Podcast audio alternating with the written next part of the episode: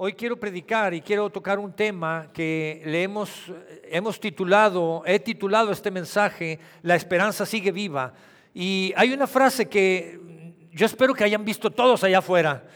Una frase que pusimos así en la entrada y dice, la esperanza sigue viva. Y queremos que más que una frase, nosotros podamos abrazar ese principio, es un principio de Dios que podemos tomar de su palabra, de la escritura, abrazarlo y descubrir que la esperanza sigue viva. Sabes que eh, me encanta poder ver que muchas de las cosas que nosotros pudiéramos estar viviendo son cosas que para Dios no son extrañas, son cosas que para Dios no, no son nuevas, desde el origen Dios sabe por lo que las personas han pasado, las familias hemos pasado, las ciudades, los, los países, todo por lo que hemos, hemos vivido y hemos pasado. Y, creo que hoy en día, ah, si algo quiere el enemigo, Satanás, sembrar en nuestros corazones, es desesperanza. Si algo el enemigo quiere sembrar en nuestras vidas es desilusión, es que creamos que la esperanza está muerta, que no hay futuro, que no hay más para cada uno de nosotros, que las cosas han terminado aquí en nosotros, en nuestras familias, matrimonios, hogares, en nuestros trabajos, negocios, en el futuro que pudiéramos estar vislumbrando.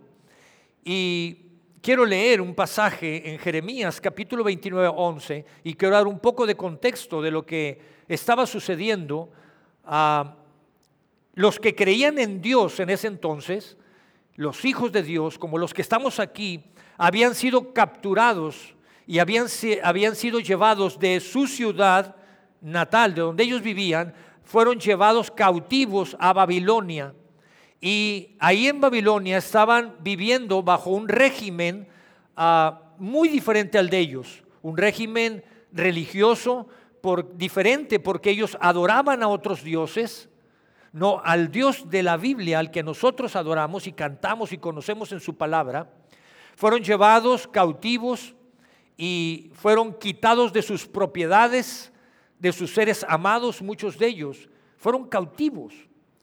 Y Dios levanta un hombre llamado Jeremías, Dios inspira a Jeremías y le dice, a ver Jeremías, agárrate una pluma, un papel, el equivalente a lo de ese entonces obviamente, y le dice, escríbete esto porque yo quiero inspirar a los que creen en mí.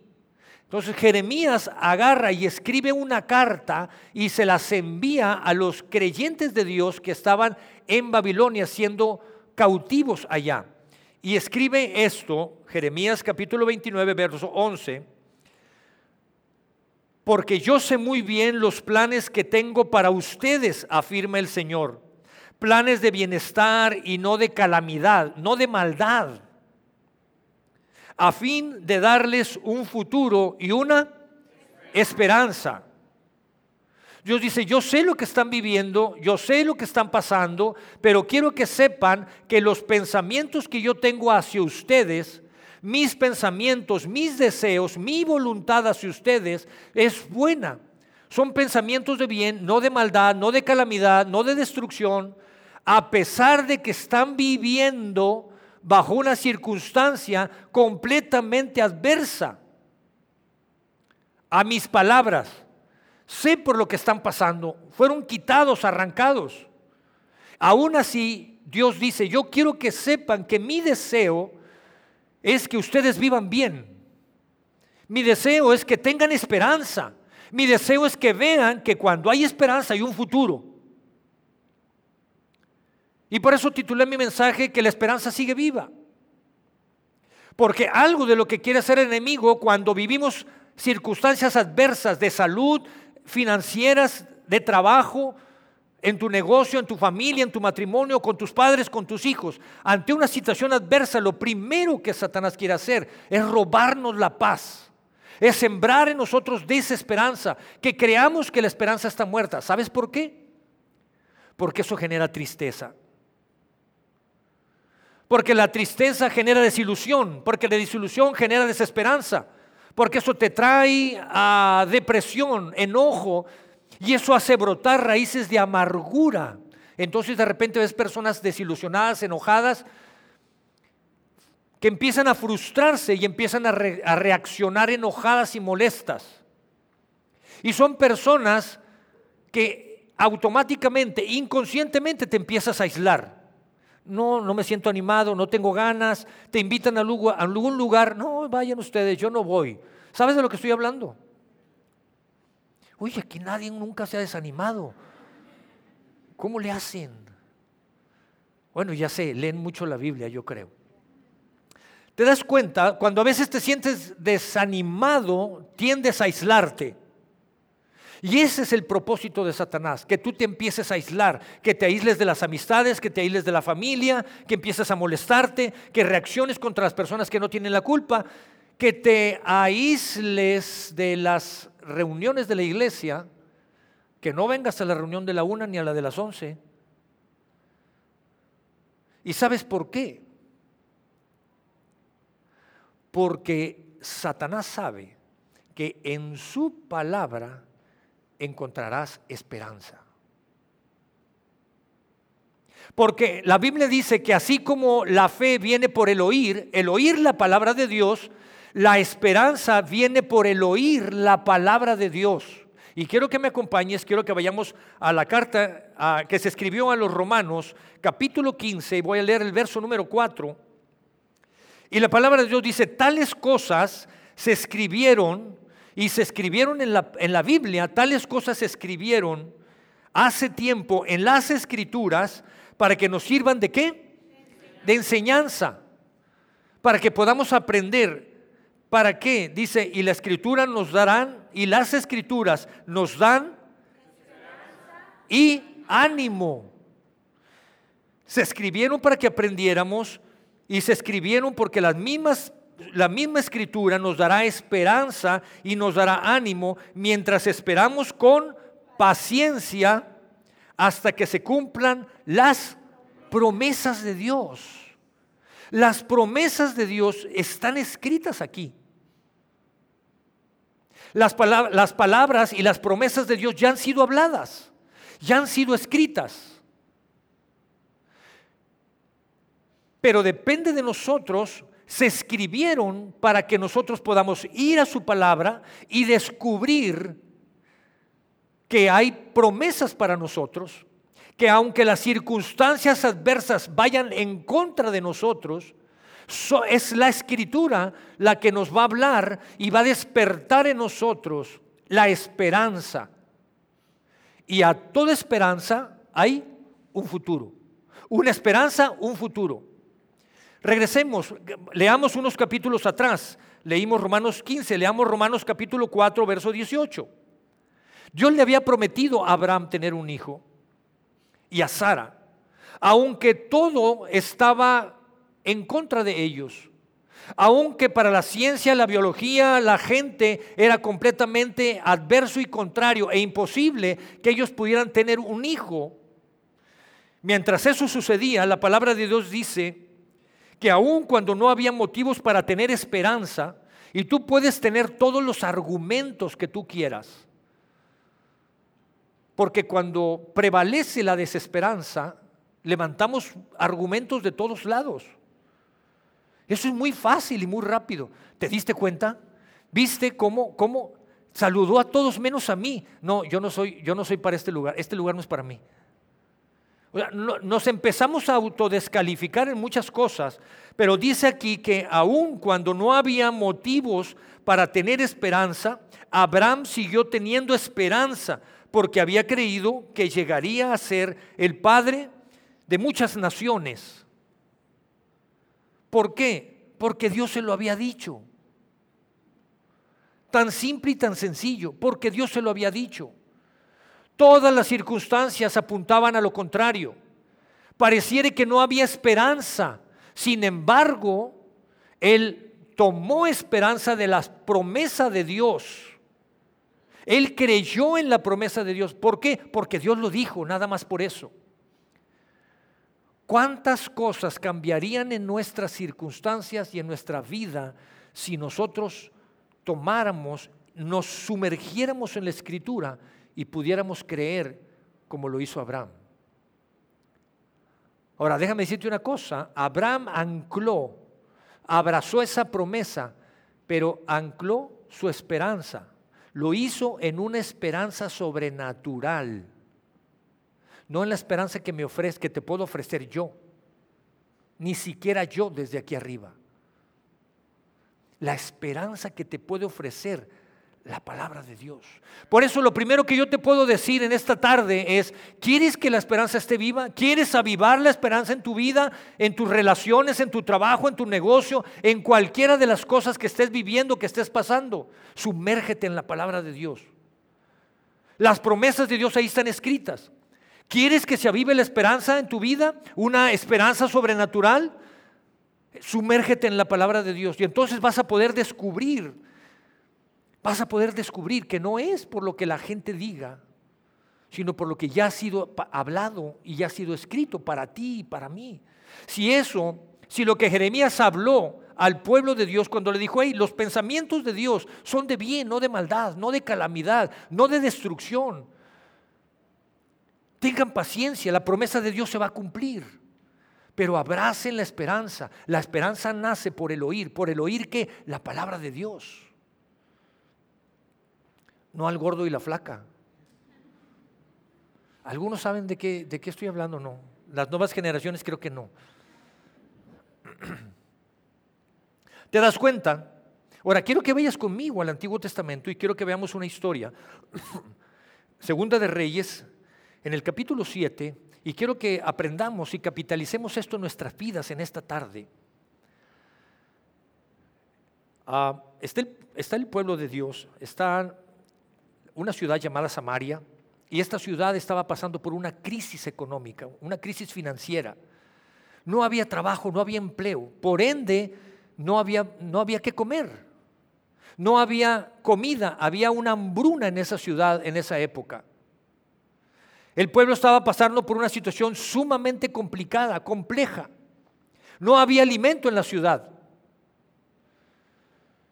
Y agregado a esto, un los sirios, otro reinado cercano ahí, decidieron invadirlos.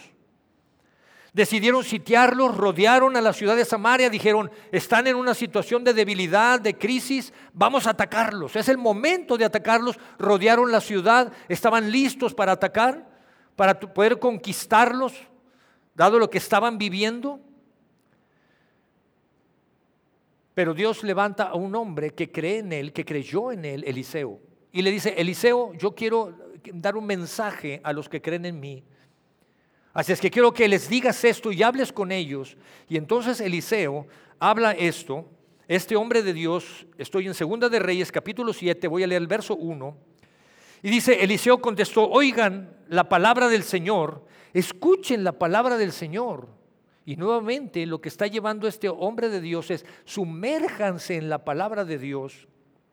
Y miren lo que dice Mañana a estas horas, a la entrada de Samaria, podrán comprarse una medida de flor de harina con una sola moneda de plata y hasta una doble medida de cebada por el mismo precio. ¿Sabes lo que estaba diciendo este hombre? Estaba diciendo incongruencias al, al oído de la gente. No hay trabajo, no hay dinero, no hay comida. ¿De dónde vamos a comprar? Es como si hoy fueras a los almacenes, a los autoservicios y están vacíos. ¿Alguien quiso comprar botes de agua y no había? Haz cuenta que algo similar. No había, no había alimento donde comprar. A ver, y tú me estás diciendo que la palabra de Dios dice que mañana a estas horas va a haber mucha comida y no solamente eso, que con una moneda vamos a comprar, vamos a poder comprar alimento. No quiero profundizar en eso, pero sabes que hubo personas que entraron en canibalismo, hubo personas que se comieron personas por... Y, menciono esto para que veas lo crítico de la situación de cómo estaba. Y tú dices que el otro día esto va a estar floreciendo y con unos centavos y unas monedas podremos comprar lo necesario para que todos comamos. ¿Eso es lo que estás diciendo? Pareciere que no había esperanza a primera vista. Leo el verso número 3. Me voy al verso 3.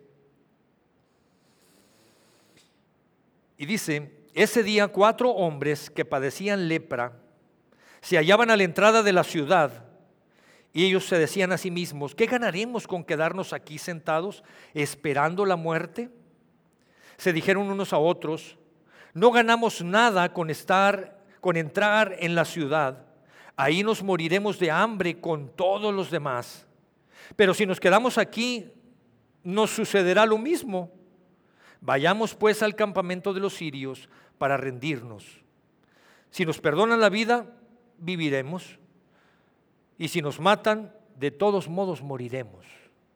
Creo que estas palabras expresan muy claramente la desesperanza que había. Creo que estas palabras son tan desalentadoras y estas palabras expresan que no hay alternativas. Los que padecían letra, lepra, perdón, los que padecían lepra en esa época no eran bien vistos, eran corridos de la ciudad. Por eso dice que estaban a la orilla de la ciudad, a las afueras de la ciudad. No podían permanecer con los demás, eran expulsados. Y estos hombres llegó un momento en que dijeron, si nos quedamos aquí vamos a morir. Si entramos a la ciudad, si es que nos dejan entrar, vamos a morir de hambre. Si vamos con los sirios, pues muy probablemente nos maten. Ellos lo que quieren hacer es invadir y conquistar, destruir. O igual y nos perdonan. Sabes, lo que está reflejando estas personas es que no había esperanza, y que no había alternativas. Pareciere que no había alternativas. Pero escucha esto, algo sucedió. Y quiero que pongamos atención en los pequeños detalles. Porque los pequeños detalles son los que hacen que cambien las circunstancias completamente. Hay algo tan importante que había sucedido que la palabra de Dios ya había sido hablada. Independientemente de lo que estuvieran viviendo esos cuatro leprosos, independientemente de lo que la ciudad estaba viviendo en ese momento, la palabra de Dios ya había sido hablada. Eliseo ya había tomado la palabra de Dios y la había entregado, ya había sido hablada, ya había dicho, hey, aún de lo que estén viviendo, aún que todos vean cómo está esto tan destruido, desolado, mañana a estas horas aquí habrá comida. Habrá comida para todos, habrá alimento al acceso para todos. La economía florecerá y con poco dinero podrán comprar, estará al acceso de la gente. La palabra de Dios ya se había hablada. Aunque estos hombres muy probablemente no lo sabían, tengo confianza, la plena certeza en mi corazón que Dios puso en esos leprosos el deseo y el anhelo de ir con los sirios. ¿Qué sentido tenía ir con los sirios? Ve a donde quieras, menos con los que te van a atacar. Es como adelantar la muerte. Creo firmemente, tengo la convicción de que Dios puso el deseo en sus corazones. Vayan, mi palabra ya fue hablada. No sabes ni qué va a pasar el leproso, pero ve Dice la palabra de Dios que cuando estos cuatro leprosos fueron con los sirios, mientras iban en camino, cuando el campamento de los sirios estaba ahí, todos el ejército, los, los sirios empezaron a escuchar estruendos de carros, de ejército. Se reunieron el ejército sirio y dijeron, ¿qué está pasando? Sí, escuchamos que vienen carros de guerra contra nosotros. Muy probablemente el rey sirio contrató a ejércitos extranjeros para que vinieran contra nosotros vamos a ser masacrados, apabullados. Y huyeron. Ningún ejército iba contra ellos. Fue Dios el que salió a defenderlos. Cuando llegaron los cuatro leprosos al campamento de los sirios, encontraron que no había gente, pero estaban todos los estaba allí montado el campamento. Llegaron, encontraron comida, se saciaron. Había tanto, había tesoros, oro, plata, había riqueza, había comida para toda una ciudad. Había comida para abastecer a todo un ejército. Dice la palabra de Dios que ellos se saciaron y una vez que habían comido y estaban ahí dijeron, hey, esto no está bien, que nosotros solos estemos aquí. Tenemos que ir a avisar al rey, tenemos que ir al palacio y anunciar en el palacio lo que hemos encontrado. Dice la palabra de Dios que los cuatro leprosos fueron, anunciaron al rey. Y entonces la palabra de Dios se cumplió. Y al otro día había alimento para todos y había riqueza para compartir. ¿Te das cuenta? La palabra de Dios ha sido hablada. Aunque estos leprosos no la habían escuchado, la palabra de Dios ya había sido soltada. Es muy diferente que alguien pueda venir y darte palabras de ánimo, lo que no, lo que no estoy diciendo, y no estoy diciendo que eso sea malo, qué bueno, gracias por las personas que están al lado nuestro. Pero es muy diferente poder sumergirme en la palabra de Dios y poder descubrir esa esperanza sobrenatural, esa esperanza viva, porque una esperanza viva, sobrenatural, genera un futuro. Si algo te puedo decir en esta tarde, primero sumérgete en la palabra de Dios, vas a encontrar esperanza. Número dos, eso va a clarificar tu futuro. Se van a presentar opciones y vas a tener que tomar decisiones. Cuando hay desesperanza y desilusión, se nubla nuestro panorama y parece que no hay alternativas. Eso le estaba pasando a los leprosos. Parece que no hay alternativas. Pero cuando abrazamos y tomamos y esa esperanza se aviva en nosotros, se clarifica el futuro. Y entonces podemos ver que hay alternativas, que podemos tomar opciones. Y tendremos que tomar decisiones. Tenemos que accionar y tenemos que decidir. Tenemos que caminar hacia adelante. Sabes que cuando lees Hebreos capítulo 11, cuando leemos ahí, te puedes dar cuenta que Abel, Abel ofrendió, dio por fe. Por fe dio Abel, dice la escritura. Noé por fe construyó. Abraham por fe obedeció. Todos estos hombres accionaron. Todos estos hombres demostraron su fe con acciones. Cuando te sumerges en la palabra de Dios y Dios te aviva esa esperanza sobrenatural y te das cuenta que está viva, hay una esperanza y un futuro. Dios te va a clarificar las opciones. Tú tienes que ver las opciones y tienes que decidir. y tienes que accionar. ¿Cuáles son los retos de fe que Dios te está poniendo para que hoy camines y des pasos? ¿Cuál es la esperanza que parece que está muerta y hoy tienes que avivar y descubrir y ver que sí tiene un futuro? ¿Cuáles son las decisiones que tienes que tomar? Porque la, fe se traduce en acción.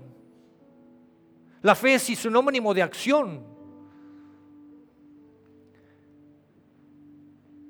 La fe es sinónimo de acción. Y lo tercero que te quiero recomendar en esta tarde,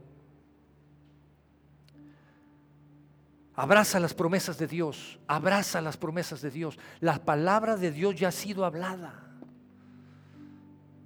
La palabra de Dios dice que Jesús fue a la cruz para traer salvación y vida eterna, eso ya fue hablado. La palabra de Dios dice que Jesús, que por las llagas de Jesús hemos sido sanados. La palabra de Dios ya dice que nuestros hijos tendrán gran paz, vivirán gran paz. La palabra de Dios ya dice, ya fue hablada, ya ha sido dicho, que todo el peso ha caído sobre los hombros de Jesús para que tú y yo tengamos paz en nuestros corazones. ¿Cuántas de las promesas de Dios están aquí que podemos abrazar? Y que tenemos que esperar con paciencia, no inactivos y pasivos, sino abrazar y poder ver esa esperanza viva. Y quiero cerrar diciéndote esto, que la alabanza es muy importante en nuestras vidas. La alabanza es muy importante en nuestras vidas. Por eso iniciamos nuestras reuniones alabando a Dios. El Salmo 22 dice que Él habita en medio de la alabanza. Cuando levantamos una alabanza y una adoración, Él se, se agrada, Él se siente honrado. ¿Sabes una cosa? La Biblia dice que, que, José, que Dios estuvo con José todo el tiempo, aún en todas las adversidades que vivió José. A José lo vendieron sus hermanos. ¿Quién se le ocurre vender un hermano? Espero que no te haya pasado por la mente eso algún día. ¿Quién se le ocurre vender un hermano? Por más desesperado que estés. A José lo acusaron de muchas cosas. Sin embargo, la Biblia y la Escritura dice que José nunca perdió la esperanza. Siempre estuvo viva la esperanza con él y eso reflejó un futuro para él. Y eso refleja la presencia de Dios en él. Y el resultado de la presencia con Dios, y me sorprende porque la Biblia dice que Dios estaba con él y todo lo que hacía él le salía bien. Y Dios, yo quiero uno de esos. ¿O tú no? Yo quiero uno de esos. ¿Cómo le haces? Sí, pero José no perdió la esperanza, José no perdió la fe, José, José en medio de las circunstancias adversas creyó, abrazó las promesas de Dios, abrazó las premisas de Dios, que las premisas es lo que está antes de la promesa. El resultado de la presencia de Dios en la vida de José es el resultado, valga la redundancia, de una vida de alabanza y adoración a Dios. ¿Te das cuenta la diferencia? Entonces, te puedes dar cuenta que la alabanza no es hacer tiempo para que llegue la gente, para que pueda escuchar el mensaje de Dios. No. Es abrir nuestros corazones, es que Él se sienta honrado, Él se sienta Dios, Él se sienta alabado. Y entonces Él va a decir, hijito, ven para acá, yo conozco tus necesidades, conozco tus anhelos, sumérgete en mi palabra, sumérgete en mi palabra, yo te voy a abrir las alternativas, ten paciencia, conozco lo que estás viviendo, sé lo que estás viviendo, sé cómo te tratan en el trabajo, sé lo que estás pasando en tu salud, sé lo que está pasando en tu familia, ten paciencia, pero necesito que creas en mí, necesito que me honres. Están aquí y están levantando una adoración llena de júbilo por mí. Y tú estás contando los borreguitos. Me estás agarrando la onda, me estás siguiendo. Mira lo que pasa, Isaías escribe, el pueblo no la estaba pasando bien, la gente que amaba a Dios no la pasaba bien. E Isaías, y Dios inspira a Isaías para que vuelva a escribir, le escriba a la gente, e Isaías escribe esto, Isaías 61, verso 3, y dice, yo he venido para darle, yo he venido aquí Dice, he venido para darle a los afligidos de Sión una corona en vez de ceniza. He venido para darles una corona en lugar de ceniza. He venido para darles perfume de alegría en vez de llanto. He venido para darles cánticos de alabanza en vez de desesperación. Los llamarán robles victoriosos, plantados por el Señor para mostrar su gloria. ¿Te das cuenta? Yo les voy a dar cantos de alabanza.